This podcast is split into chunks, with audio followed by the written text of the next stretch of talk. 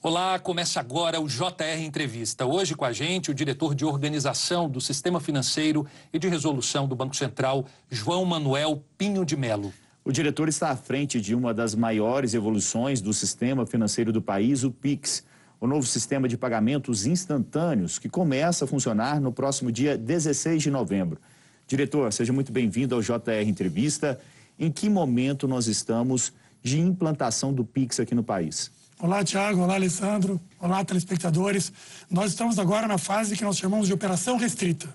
Grosso modo, pode pensar que fosse uma fase de teste. Mas é a operação restrita porque os PIXs já estão sendo feitos. Mas um número menor de. Isso, de... um número reduzido. Nós instruímos as instituições financeiras a escolher entre 1% e 5% de seus clientes para poderem fazer PIXs já. Todo mundo pode receber desde que tenha cadastrado sua chave. Que imagino que a gente vai conversar sobre o cadastramento de chaves. Claro. Mas esses clientes pré-selecionados já podem fazer PIX. Por que, que nós abrimos uma operação restrita? Porque nós estamos colocando um sistema complexo, sofisticado no ar, de uma escala enorme. Então, nós escolhemos uma operação restrita durante duas semanas, que é para azeitar o sistema, é normal. É, é normal, inclusive, que haja problemas, a gente sabe até que havia, só não sabia quais. Nós estamos reconhecendo problemas pontuais, corrigindo com presteza e está indo e o que, que aconteceu? No... Ah, por Desculpa, exemplo, Alessandro. Não, pode ir. Quando, quando, note que nós temos 762 instituições no Pix.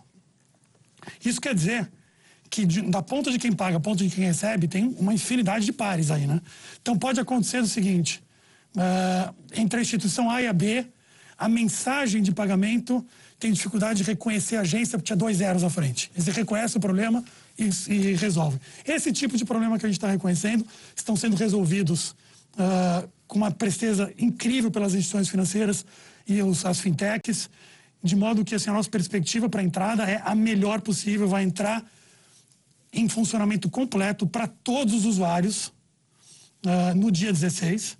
Isso significa que, como uh, pagadores de Pix, é todo mundo, como recebedores de Pix, nós já temos cadastrados quase 28 milhões de pessoas e mais de 1,5 milhão de empresas.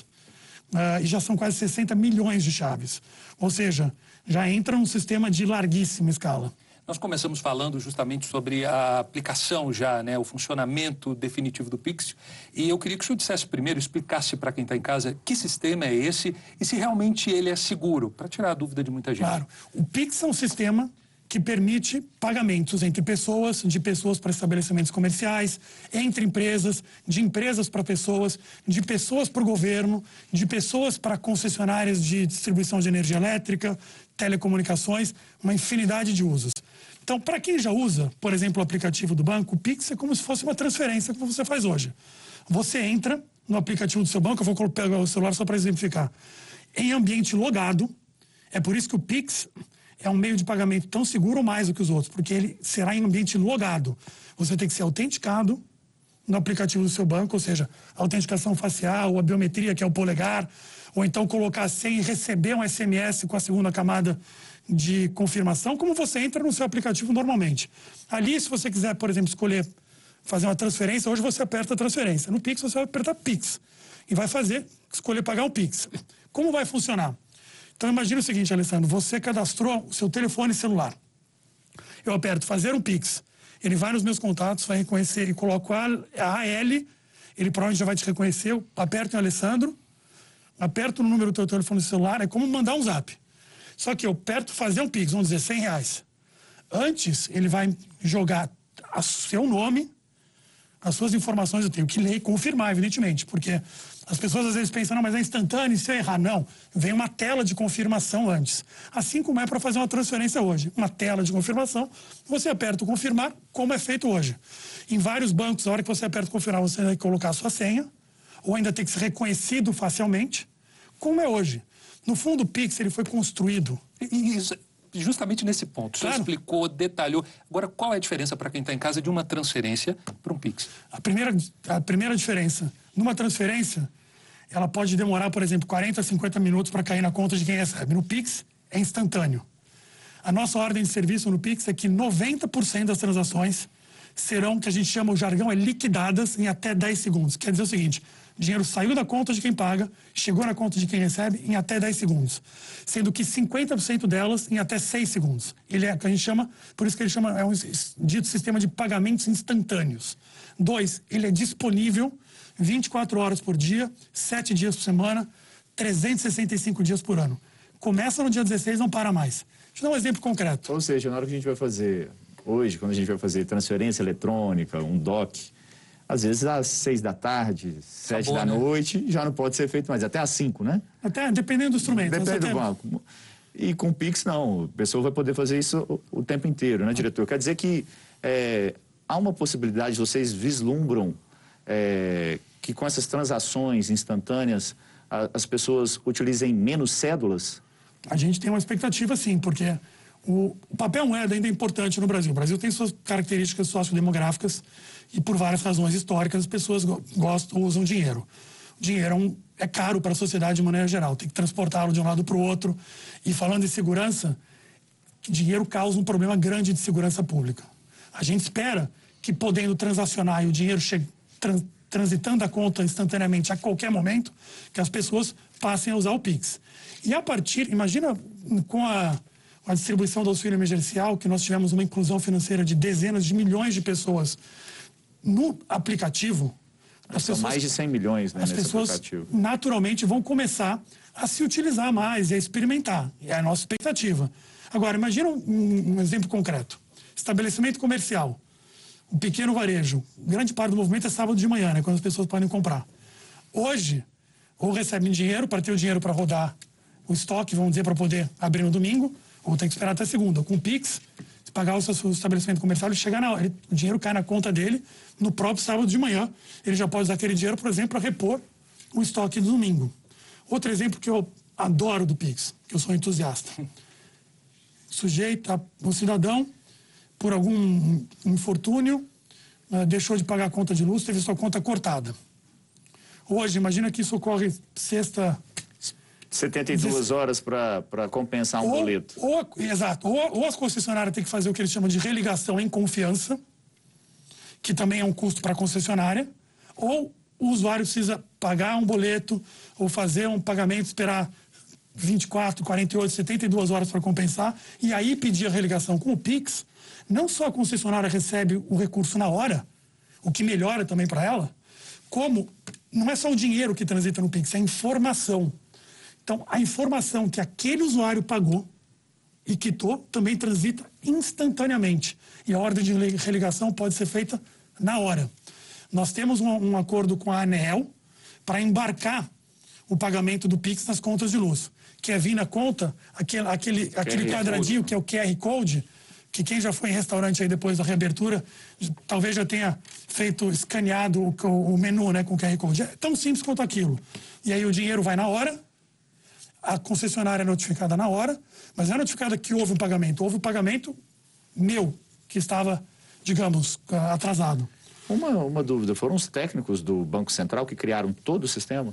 Os técnicos do Banco Central em cooperação, que a gente chama em cocriação com as empresas. E até voltando para o tema de segurança, que é importante, eu quero tranquilizar a população que a gente tem uma enorme confiança na segurança do Pix. Uma das razões é que ele foi criado junto com as instituições financeiras, as instituições de pagamento e as cooperativas de crédito.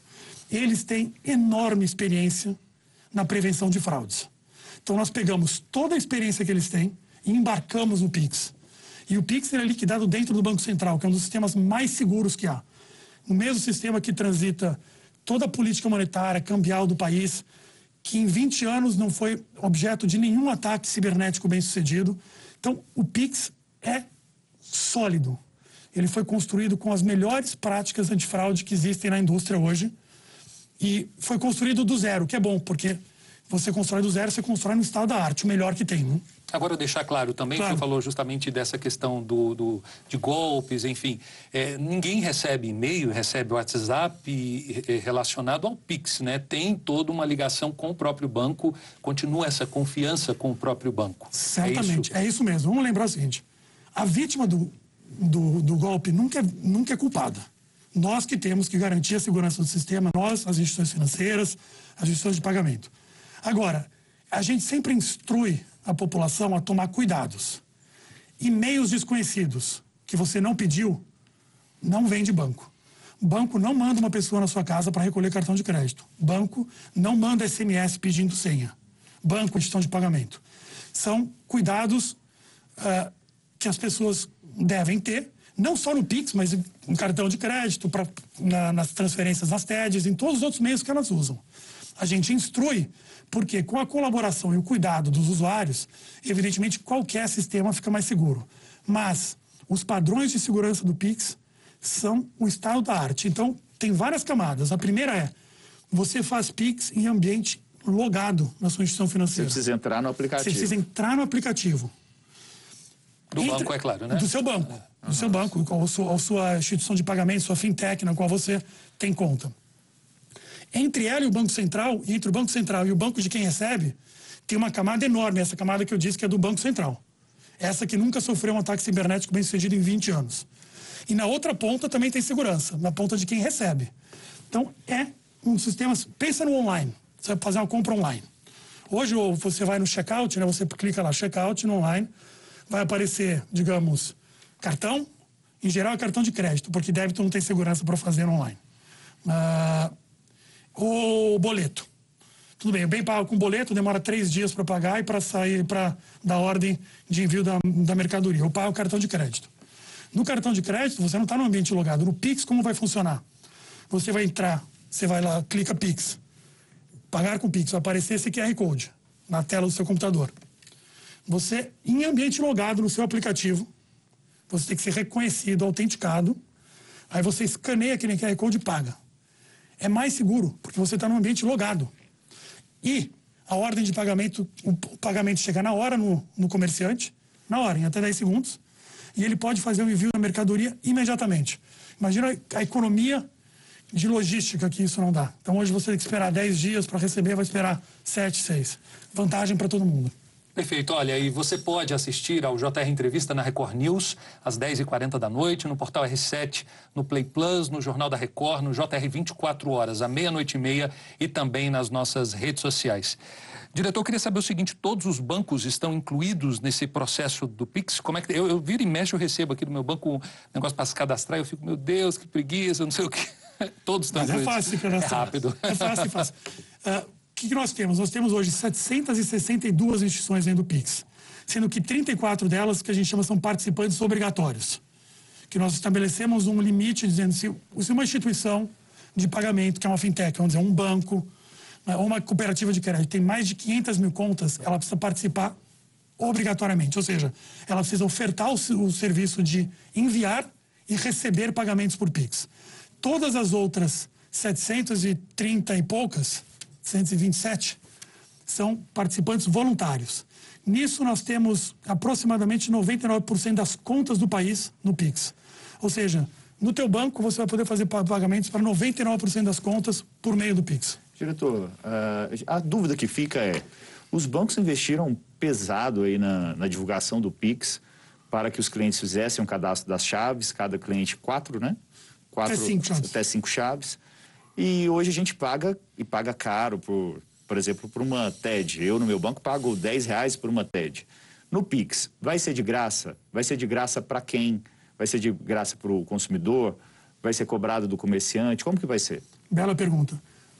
Para o pagador, que é uma pessoa física, pessoa natural, é sempre de graça. Você pode fazer quantos Pix você quiser, gratuitamente. Como recebedor de Pix, se você for uma pessoa física e recebe Pix não por uma razão comercial, é de graça também. Então, o que a gente chama entre pessoas sem razão comercial. Então, por exemplo, eu estou fazendo um pagamento para o Alessandro, é de graça. É de graça. Pessoa física para pessoa Isso. física sem razão comercial. O que eu quero dizer com isso? Você faz um churrasco. Sem o CNPJ. Isso, isso. Você faz um churrasco. Aí eu pago o churrasco e vocês têm que pagar uh, cada rateio. um terço. O rateio. Eu, como recebedor de Pix, não vou pagar nada nessa, nessa situação. Certo. Ou alguém paga o jantar, o outro uh, paga, paga a sua parte. De graça. Certo. Quando que se cobra no Pix? Se cobra da ponta das empresas. Que é como é hoje, por exemplo, no cartão de crédito ou débito. No cartão de crédito ou débito, você, como pagador, não paga porque alguém está pagando o comerciante. No Pix é igual. A diferença é que o comerciante recebe na hora E Não o vai precisar da maquininha também, vai ser pelo celular. Quem, se vai precisar da máquina, eu acho que a gente vai deixar que o mercado decida isso. Teoricamente, não a pa- escolha. pa- teoricamente diz que não paga, mas eles embutem ali aqueles juros da maquininha que no final você está pagando, né? É, diz é. até se você paga em dinheiro é um valor, se paga em cartão é outro. A indústria de. Eu só esclarecer e deixar claro: a indústria de cartão já prestou um serviço muito valioso e presta um serviço valioso ah, de pagamentos para a população brasileira. E o Banco Central não é só Pix, a gente também tem um mandato de fazer a indústria de cartão ser eficiente e nós vamos fazê-lo. O Pix é mais uma escolha. Mas assim, se, se ele não tem como negociar, falar assim, olha, você está pagando em Pix, então você vai pagar o equivalente ao que eu também pago de taxa de imposto, a exemplo que o Tiago perguntou. Não existe isso. Na- olha, na- a lei Na- tem, na tem uma, tem uma- A lei a- diz que não pode aumentar o valor, né? Isso. Aí Você pode dar desconto dependendo, você pode dar desconto dependendo do meio de pagamento e do prazo. Isso é permitido por lei. Então vamos deixar o mercado, os, os varejistas, os usuários escolherem o, o meio de pagamento que eles querem usar. E o que for melhor para eles, eles vão usar. Acho que é um princípio. Mas entre pessoas naturais, se você tiver entre duas pessoas, o Pix é de O graça. senhor acha que os cartões vão entrar em desuso? Ah, eu acho que meios de pagamento ah, vão ser mudados muito com tecnologia. Acho que isso A gente já vem, né? já, já vem, já vem vindo. Eu acho que a indústria de cartões ela tem relacionamento, presta outros serviços para os varejistas, presta serviço que a gente chama de conciliação de, de pagamentos, que é você pegar os pagamentos e mostrar bonitinho o caixa da empresa. Tem espaço para todo mundo. O Pix, ele é um meio de, mais um meio de pagamento, mais uma escolha. Ele é eficiente. E muito bem as empresas, por exemplo, que prestam serviço de pagamento hoje podem prestar em cima do Pix. Ah, de- inclusive tendo acesso a uma plataforma super barata, super ah, instantânea e conveniente. Tem espaço para todo mundo.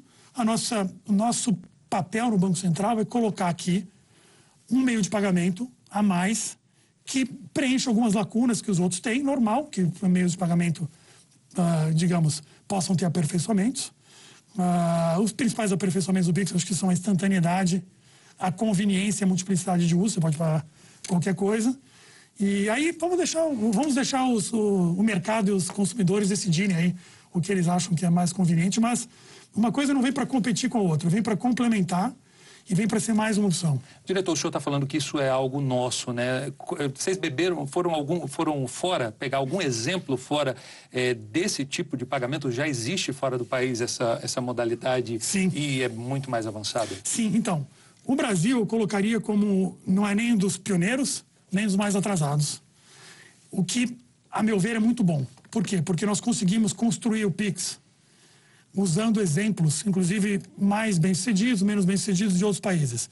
Por exemplo, na Escandinávia, a adoção de pagamentos instantâneos é enorme. A Índia tem um embarque muito interessante, grande, do sistema de pagamentos instantâneos.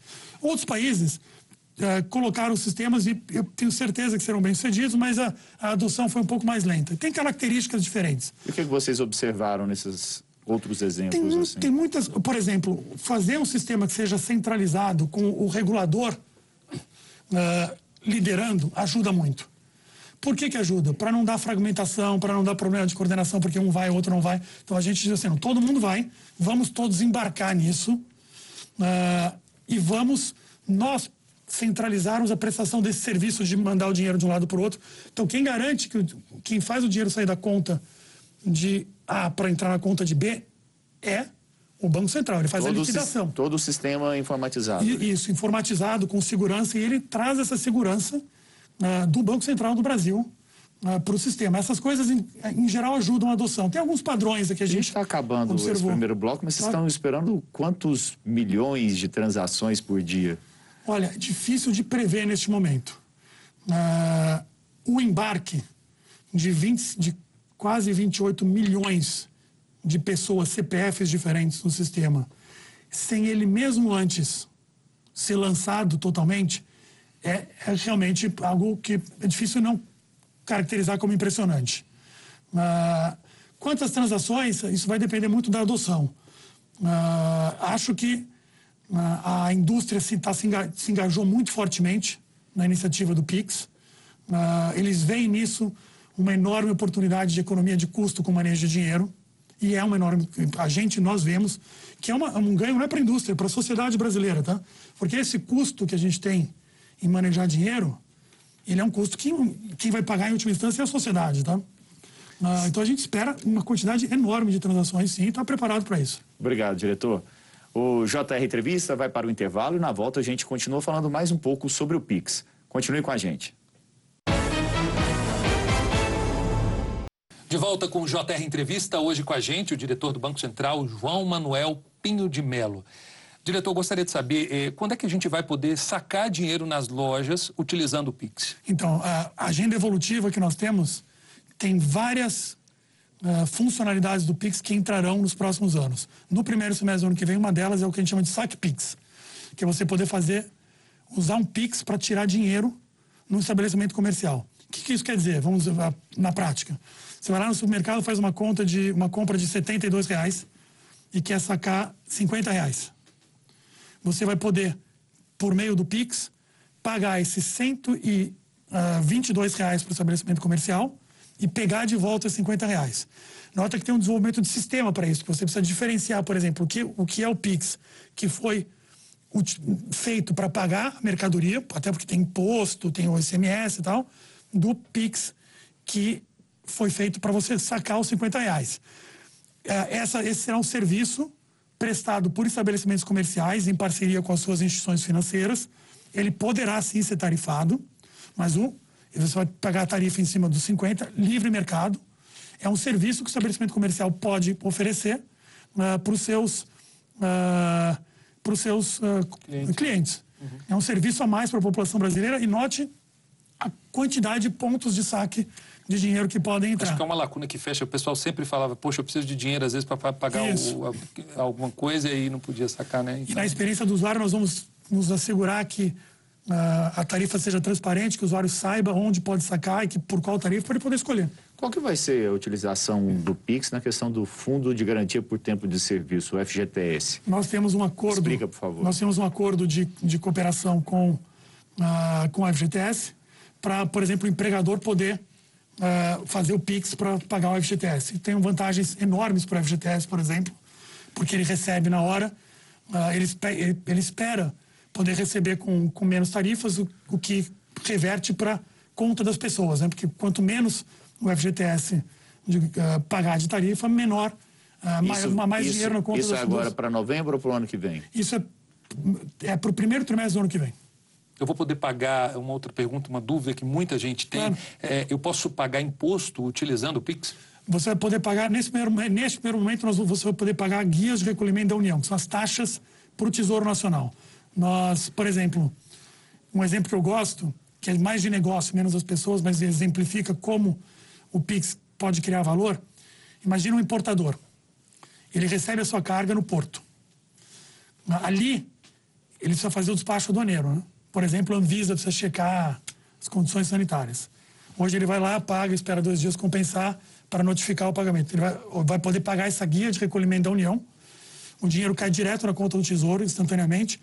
E a Anvisa, por exemplo, é notificada imediatamente para o despacho do dinheiro começar rapidamente. Tudo que é guia de recolhimento da União, você vai poder pagar com o Pix. O Pix é um sistema nacional, mas vai ser possível fazer algum tipo de transação internacional com o Pix? Então, o, na, na, agenda evolutiva, nós temos sim o jargão que a gente chama de pagamentos transfronteiriços. Por exemplo, até você usar Pix no exterior. Uh, os chineses, por exemplo, quando compram nas capitais europeias, eles compram lá com aqueles aplicativos deles com, com o QR Code, né? Para a gente, o Pix internacional, ele, ele, ele vai um pouco depois da agenda evolutiva, porque primeiro nós queremos fazer a reforma da lei cambial para simplificar as transações cambiais, porque aí sim faz mais sentido você ter o Pix internacional. É, uma outra dúvida muito interessante, a gente vê uma disputa das instituições financeiras para a gente cadastrar o Pix no banco, né? São cinco chaves, né? É só lembrando, CPF, telefone, e-mail, quais as outras e duas? E as duas você pode ter que a gente chama de chave aleatória. Que Ou é, uma senha, é né? É uma senha, como se fosse uma senha para quem não quer compartilhar o dado sensível, que acha sensível, por exemplo, considera sensível. E a gente vê essa, essa disputa toda do, dos bancos, né, para atrair os clientes. Depois, o, o, cliente, por exemplo, se eu cadastrei num banco, eu vou poder levar essa chave minha, se eu encerrar essa conta no banco, para outra instituição? Com certeza. Tem portabilidade, uh, nos mesmos nos termos muito parecidos com portabilidade de número de telefone celular. é na conta de destino. Então, vamos dizer, eu cadastrei o meu telefone celular no banco A. Mas ou eu encerrei a conta ou eu mudei de ideia. E, e eu tenho também conta no, no, banco B ou na fintech C, quero mudar. Eu vou no banco B ou na fintech C e dizer, eu quero portar a minha chave para você. E eles vão se comunicar lá para portar. Já, inclusive, já houve várias portabilidades. Já houve na casa de milhão de portabilidade seja, nesse quem, processo agora. Ou seja, quem ficou arrependido não tem problema. Não tem problema. Pede, pede portabilidade no banco por qual você quer levar a chave, assim como é no telefone celular, né? Quando você quer, por exemplo, você tá, ah, tem o telefone na operadora A, mas você quer mudar para B, você hoje em dia você não vai mais na A e pede para mudar. Você vai na B e a B se comunica com a A, eles se arranjam lá e fazem a transferência do número do telefone é exatamente igual aqui para portabilidade da chave no Pix. A gente está falando da viabilidade de um sistema que ele automaticamente, é, 24 horas, funciona a todo momento, enfim. É, a gente falou dos cartões, da, da, possibilidade de não existirem mais, enfim. É, esses serviços que a gente havia perguntado de transferência, TED, DOC, isso também corre-se o risco de, de, de, acabar, tendo em vista que você tem, a contrário senso, um, ser, um, serviço que funciona ali perfeitamente a qualquer momento, esses outros automaticamente com a entrada do Pix, do Pix saem fora? Nós vamos, uh, o Banco Central vai ofertar mais uma opção. Esse TED, DOC também são arranjos do Banco Central que vão continuar disponíveis para a população. Uh, a nossa intenção é ofertar mais uma, uma possibilidade de pagamento, ela é assim barata, rápida, conveniente, e os usuários vão fazer suas escolhas. Porque, até porque o TED e o DOC são bem mais caros hoje para o você falou que paga 10, eu pago 10, quase 12. Em uma 12 única reais. transação, né? Vai ser bem mais barato para é, fazer essa movimentação lógica, financeira. Eles têm até uma lógica diferente, né? Porque a transferência. Por que, que é tão cobrar... caro um TED, por exemplo? Acho que tem razões históricas e a gente está aí, ah, quando olha, fala assim: o melhor que a gente pode fazer é colocar um novo sistema barato, conveniente e deixar que as instituições e, os, e os usuários ah, se aproveitem dele. É porque ninguém vai querer pagar tão caro já que dá para fazer a transação de graça. É, a escolha do consumidor é soberana. Né? A gente falou aí de um período de teste, teoricamente, mas estão sendo usados de forma verdadeira e tudo. É, a partir do dia que entrar, começar a valer, como é que vai ser esse monitoramento do Banco Central? Vocês vão ficar atentos a novos problemas? Vai ter uma equipe específica para acompanhar isso? Tem uma equipe dedicada não só da, daqueles que desenham as regras do Pix, como da equipe que cuida do processo de liquidação, que é fazer a conta sair do banco A para o banco B, o banco A onde, de onde sai o, onde um pagador tem conta, para o banco B onde o, recebe, o destinatário, quem recebe tem conta, e a equipe de tecnologia do Banco Central, dedicada para isso, monitorando também 24/7. Uh, quando entrar em, em funcionamento, já, nós já estamos em operação restrita, mas digamos em operação irrestrita, todo mundo, todo mundo vai poder fazer Pix. Qualquer um pode fazer Pix. Uh, você, para receber de novo, você tem que cadastrar sua chave para você ser identificado como destinatário, tá? Se você não quiser fazer Pix, você vai também ter uh, a prerrogativa de botar limite zero no Pix. Eu não quero ter Pix. Não, de novo, o consumidor é soberano aqui. Inclusive, uma coisa que eu gostaria de esclarecer, os limites no Pix, Isso. eles são dados em analogia com os outros meios de pagamento. Por exemplo, tem limites diferentes para caixa eletrônica por razões de segurança. Igualmente no Pix. Tem limites, as pessoas em geral não sabem, mas tem limites diferentes e tem limites para cartão de crédito, débito, também por razões de Isso segurança. Isso é muito importante, né? A muito. gente tem limites de saque à noite, a gente tem limites de transferência também, dependendo do, do relacionamento do cliente com o banco, né? Porque imagina uma pessoa tá à noite, ela ser pega por um assaltante, né? A gente tem que pensar nessas possibilidades e o assaltante obrigá-la a fazer um Pix. Então, vai ter esse limite também, como tem hoje no banco. Exatamente. Assim como tem diferente na, no caixa eletrônico, para preservar o cliente do banco tem um limite mais baixo no caixa eletrônico. Tem limites diferentes, por exemplo, de, da transferência ao JATED.